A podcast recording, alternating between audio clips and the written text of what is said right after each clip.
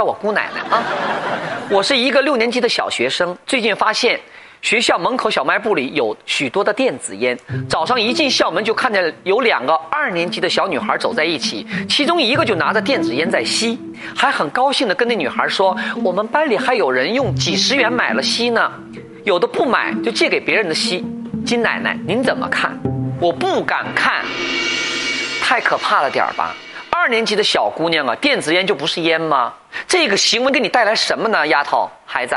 我告诉你啊。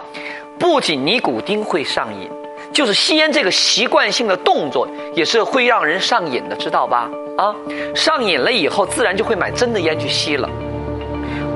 再者，我想说了，孩子们不懂事儿，好，他们觉得都很好奇，模仿大人的行为。那我说，这些校门口的小商贩们怎么会利用小孩这种猎奇的心理呢？你良心都被狗吃了，光赚钱了是吧？再退一万步讲。就算这些小店不自觉，学校也应该对附近的小卖部提出要求啊！您叫我奶奶是吧？如果我要是校长的话，谁敢在我的学校门口把烟卖给孩子的话，我让工商部门给你取缔了。